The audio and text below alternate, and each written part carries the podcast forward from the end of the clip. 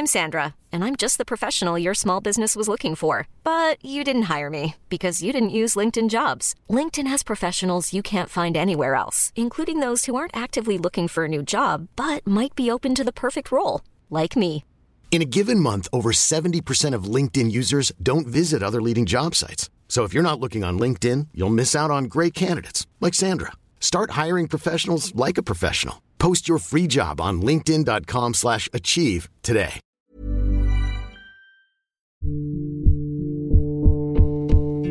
Mannequin à l'heure de MeToo, épisode 5, Emmanuel.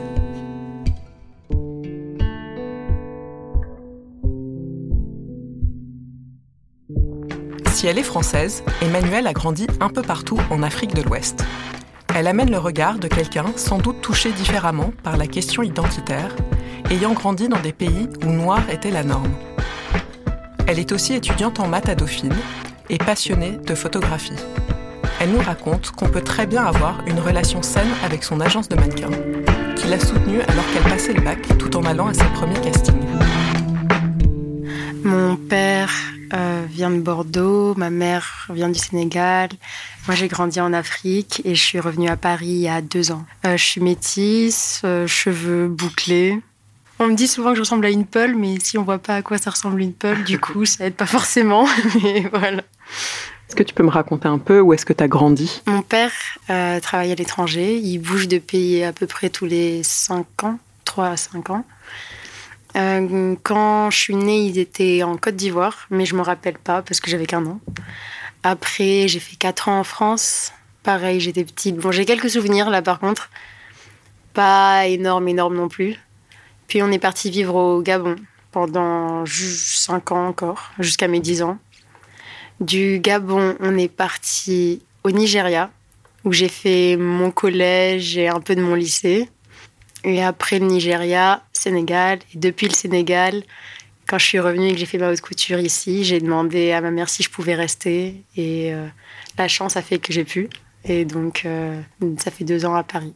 Je sais pas comme si je connaissais pas la France, j'y revenais pendant les vacances, mais quand je suis, quand je suis revenue, je suis pas trop quelqu'un des villes. Quelle était ta vision du métier avant que tu le fasses? Quand j'étais petite, j'étais un garçon manqué. Donc, j'avais une vision des mannequins assez. euh, oh, elle ressemble à une Barbie, oh non. euh, J'aimais pas trop, c'était pas forcément mon délire. Et puis, euh, à un moment, je crois que c'est quand euh, les Jordan Dunn, Cara Delevingne, tout ça a commencé à être famous, connu. Ça a commencé à m'intéresser et j'ai vu ça d'un autre angle, en plus le côté artistique et le côté où tout le monde met un peu du sien pour faire quelque chose de, du mieux possible en tout cas. Et comment est-ce que tu es devenue mannequin? Alors, euh, j'étais à Dakar. Ah non, j'étais même au Nigeria. J'étais au Nigeria, à Lagos, et j'ai commencé à faire du mannequinat là-bas. Je suis allée dans une agence trois mois avant de partir. Donc, j'ai fait trois mois avec eux, puis je suis partie. Je suis allée au Sénégal. Et c'est quand j'étais au Sénégal et que je suis revenue en France pour les vacances que la cousine d'une amie a entendu parler de moi, savait que je voulais être mannequin. Donc, euh, Est-ce que tu peux me raconter ton premier shoot ou ton premier défilé? En réalité, les premiers que j'ai fait, c'était au Nigeria. Du coup, le premier défilé que j'ai fait, c'était la Fashion Week de Lagos. C'est pas du tout comme ici. C'est-à-dire qu'ils vont pas choisir une mannequin pour un show, ils vont choisir une mannequin pour un groupe de designers. Et donc, tu y allais le matin, tu restais avec toutes les mannequins toute la journée, euh, tu défilais deux, trois fois par jour. Tu connaissais bien les gens. Et par rapport au mouvement MeToo, un peu toutes ces histoires qui sont sorties, est-ce que c'est des choses dont vous parlez entre vous? Est-ce que tu as l'impression qu'il y a eu un changement avec ça dans votre métier? Quand j'ai arrivé, j'avais l'impression de jamais en entendre parler. Et puis, quand les gens ont commencé à parler, même pas que forcément de MeToo, mais les problèmes qu'il y a eu avec euh, les castings, j'ai l'impression que maintenant les gens parlent plus facilement. Après, est-ce que les choses changent? J'ai vu des, des stylistes sur des défilés euh, dire très concrètement aux photographes de dégager des... quand ils n'avaient rien à faire. euh, dans les backstage, c'est-à-dire quand les gens se changeaient. Et il y avait une mannequin qui disait que c'était pas normal que les photographes soient là pendant les, pendant que les mannequins se changent. Et c'est là que je me suis dit, mais c'est vrai en fait. Enfin, ils ont. c'est pas parce que on c'est pas une question de pudeur ou quoi, c'est juste que bon, il y a rien à prendre en photo.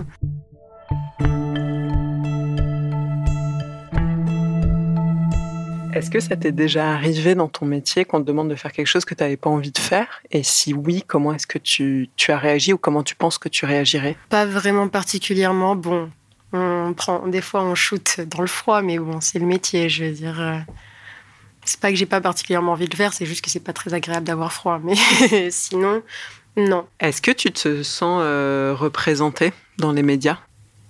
Je crois que quand on cherche dans les médias d'avant, de quand j'étais petite, donc c'est peut-être le moment où c'était où c'est le plus important. Pas forcément, pas forcément, je pense pas. Après, c'est quelque chose que je trouve qui a changé par contre. Euh, par exemple, dans les pubs, je trouve qu'on voit de plus en plus de couples mixtes. De... C'était une pub de parfum qui passait il y a quelques jours, je disais justement ça. J'ai l'impression, en fait, c'est maintenant en grandissant que j'ai l'impression qu'il y a plus de gens.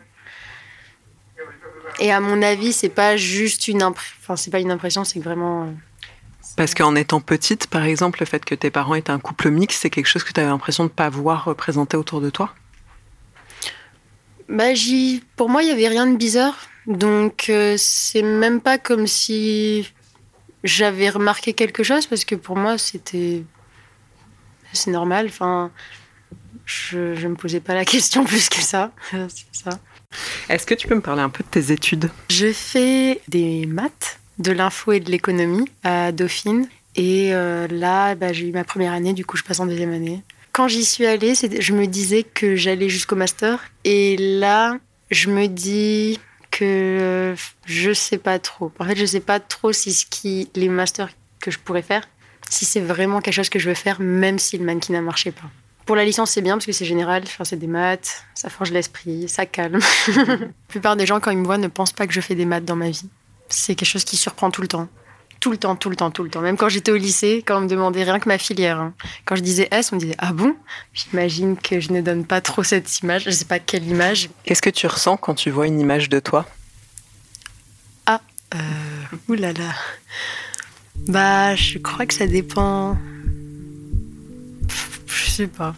honnêtement, je.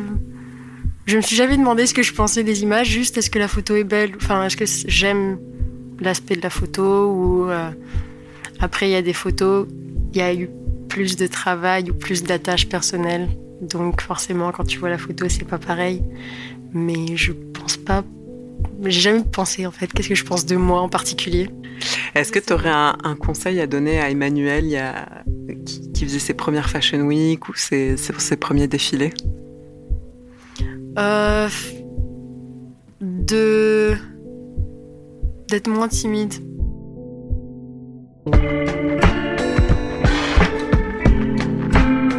Mannequin à l'heure de MeToo, c'est signé Jessica Gordon-Bray, réalisé par Quentin Bresson avec l'aide de David Carzon et programmé, vous le savez, c'est un podcast de Binge Audio préparé par Lauren Bess. Abonnez-vous sur votre appli de podcast préféré pour ne manquer aucun de nos épisodes, Facebook, Twitter et consorts pour nous interpeller, programme B at binge.audio pour nous écrire et à lundi pour un nouvel épisode.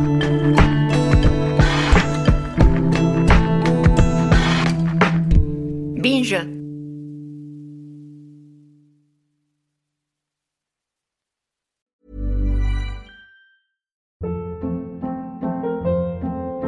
Hold up. What was that? Boring. No flavor. That was as bad as those leftovers you ate all week. Kiki Palmer here, and it's time to say hello to something fresh and guilt-free. Hello Fresh. Jazz up dinner with pecan-crusted chicken or garlic butter shrimp scampi. Now that's music to my mouth. Hello Fresh. Let's get this dinner party started. Discover all the delicious possibilities at hellofresh.com.